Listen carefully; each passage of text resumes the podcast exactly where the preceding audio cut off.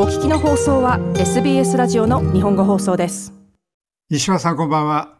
こんばんは、えー、前回、えー、ラファエルですね、えー、ラファの話をしていただきましたけども今晩は、はい、その続きですか？そうですね。まだあの話してない部分も結構ありますんで話していこうかなと思います、はいお願いします。はい。えー、ラファにですね、あの、仕事してるとき、えー、どのぐらいコーヒーを飲むかっていう話とですね、あの、どういったメニューのコーヒーが好きかっていうふうな話をして、えー、まあ彼が言うにはですね、あの、大体仕事のある日は3杯飲むってました。で、その後にですね、えー、その後前に、間にもですね、あのカッピングというコーヒーのテイスティングですね、があるんで、それを含めるとそうですね、合計4、5杯ぐらいになるんですかね。結構ちょっと飲みすぎだと自分で言ってました。うん、多いですもんね、やっぱり。そうですね。結構、やっぱりあの、健康的には2杯までがいいとは言ったりしてる人も多いんですけど、まあ個人差あると思うんですけど、そうですね、結構飲む方だと思います。あの、うん、コーヒーの仕事でも、オフィスにいる割には、バリスタさんは結構飲んだりもしますけど、はい。よっぽどコーヒーがやっぱ好きなんだなっていうのは伝わってきますね、その部分。あの、バリスタなさっててですね、例えば、その、ちょっとその、味見をセットアップなんか確かめるようにしてるっていうのは、結構その頻度あることなんですか？ありますね。えー、彼の場合はバリスタだった頃は、8杯から10杯は飲んでたって言ってました。で、それもやっぱりエスプレッソマシンからのコーヒーなんで、結構カフェインが直接感じることがあるんで、多分仕事終わりには手が震えたりしてたんじゃないかなと思いますね。うん、やっぱり定期的に水を飲んだりしたらいいんですけど、そういった時間もなかったりするんで、僕もそうですね、あの、1時間ごとに1杯とか、バリスタの頃はですね。で、忙しい時は30分に1回テイストしながら調整とかしてました。はい。なるほど。あの、まあ、テイスティングですから、その、カップ丸ごと全部飲むわけではないんでしょうけども、それでも結構な量なんですね。そうですね。やっぱりカフェインっていうのはどんどん吸収されていくように思います。うん、あの、カッピングもやっぱりそうなんですけど、僕たちは、まあ、あの、スプーンですすって、で、その後は、あの、吐き出し用のカップがあるんです。そっちの方にですね、吐き出すんですけど、それでもやっぱりカフェインは回ってきますね。何度も何度もやると。うん、なるほど。不思議ですね。うん。はい。レッドブル必要ないですね。そうですね。はい。でも、よっぽどカッピングのも美味しい時は僕は飲んでしまう時もありますね。ああ。もったいないと思って。はい。うん、で、えっ、ー、と、コーヒーの種類ですね。あの、まあ、メニューっていうことなんですけど、あの、彼の場合は歩いてまあ出勤してきて、すぐにあの、バッチブルーですね。あの大量にあの抽出できる機械でコーヒーを抽出してます。うん、でそれ、まあ、飲みながら仕事して、で、お昼前に、えー、フラットホワイトを飲んでますね。それがなんかルーティンみたいで。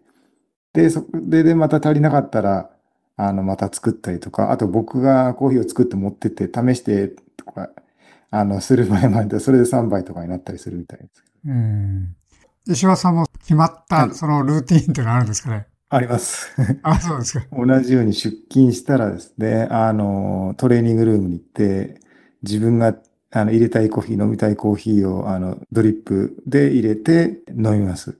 で、たまに気分がエスプレッソの時は、あのエスプレッソマシンを立ち上げて、あのミルクコーヒーとか、あのブラックを飲んだりもしますけど、で、その後また一回、まあ、エスプレッソマシン、えー、もしくはドリップ飲んで、えー、お昼ご飯の後にもう一杯。うん、大体その時はそうですね、あの、ラテとかフラットホワイトとか飲みますね。うん、少しやっぱり午後になると眠気もあるんで、糖分を取ろうと思って、ミルクから糖分を取ろうとしてるんで。面白いですね。みんなそれぞれそういうパターンがあるわけですね。そういうありますね。ええなんかあの、全然プロ選手と比べたらおかしいですけど、そのルーティンみたいなのはちょっとなんか、僕の中でできてますね。コーヒーの飲み方みたいな。うん。そしたら、その、後の、飲んだ後のカップの置いてあるのを見て、誰がそこで飲んだか分かっちゃうんですか？あ、わかりますね。あの、コーヒーとかも、あの、抽出して少し残ったのを置きっぱなししとくんですけど、うん、あの、何も書いてなくても、あ、年これ何入れたの？って僕に聞くる場合がありますね。なるほど、はい。で、そうですね。あの、休みの日、彼はですね、あの、自宅ではあのドリップでやっぱり飲むって言ってましたね。ポアオーバーですね。うん、はい。で、あの、休みの日でもですね、結構仕事の営業とかでもですね、カフェにも行ったりするんで、そこで買ってきたりとかしたコーヒーを家で入れて、ゆっくり飲むっていうことを言ってました。ただ、あの、杯数は一杯だけ飲むって言ってましたね。しかし、あの、仕事で、えー、お飲みになってるのに、また家に帰って 飲むわけですか？そうですね。やっぱり好きですね。僕と一緒で、はい、必ず休みの日も、彼も飲んでますね。で、やっぱりその、以前は大会とかも出たことあるんで、自宅にはいろんな抽出器具が置いてあるんで、えー、それで、まあいろいろ、あの、器具を使い分けたりして、それでも楽しんでるみたいですね。うん。はい、ラファはエルサルバドルの人なんで、エルサルバドルっていうのはコーヒーは美味しいところですかね。あ、美味しいですね。はい。ただ、あの、やっぱり一時期、そのサビ病が流行った時があって、あの、やっぱりクオリティとか生産量も落ちて、すごく大変な時期もあったんですけど、今もまただんだんだんだん美味しくなってきて、で、特に彼の好きなそのパカマラっていう品種があるんですけど、そのコーヒーは本当にあの他の品種とは違った味わいで美味しいですね。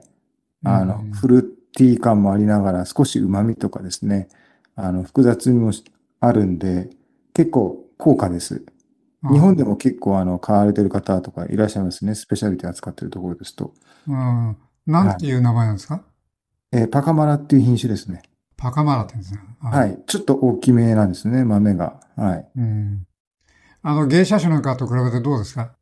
そうですね。芸者はもう本当にとってもクリーンで、あの、あの、まあ、ジャスミンとかすごくフローラな感じですが、パカマラもそれにちょっと近い感じで、それと、まあ、ちょっとフルーツ感もあったりして、で、少し旨味のような、あの、奥行きがあるとは思いますね。うん。はい。で、結構そのエルサルバドルはこの品種を、あの、まあ、高品質の部分で、えー、栽培しているところが多いですね。世界的に見ても、やっぱりエルサルバドルのパカマラは結構有名ですね。うん、なるほど。あの、栽培の規模としては大農業なんですか？それとも小さいところでやってるんですか？やっぱりそうですね。あの、他の国と比べたらちっちゃいですね。うん、で、あの、エルサルバドルでもやっぱりその、コマーシャル規模のところではそのパカマラ種っていうのは栽培ほとんどしてないですね。ああ、そうですか。はい。本当にスペシャルティの中のスペシャルティみたいな感じですか？したら。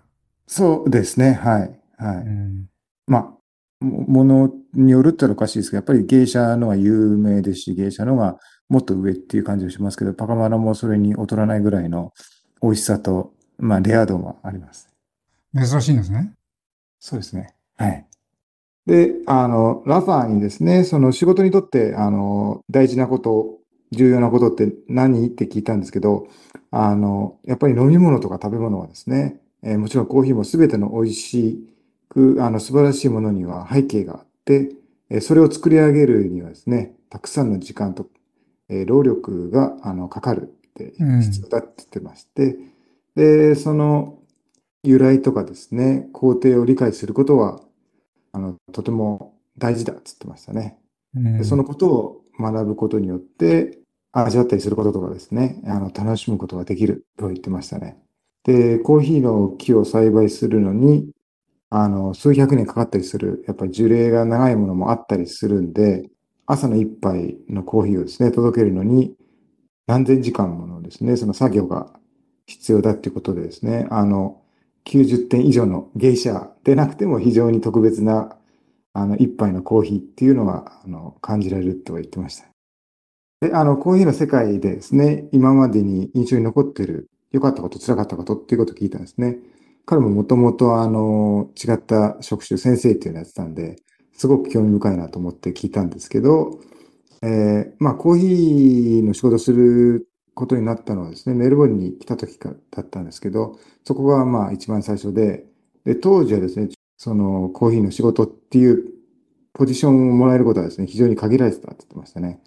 うん、そのため、あの、仕事を見つけるにも結構大変でしたし、下働きとかもですね、結構多くて、あの、いろいろあったとは言ってました。でもそれがあったから今すごくいい思い出となってですね、あの、これからも続けていきたいと言ってましたね。うん。はい、えー、どうもありがとうございました。はい。SBS 日本語放送の Facebook ページで会話に加わってください。ライク、いいねを押してご意見ご感想をお寄せください。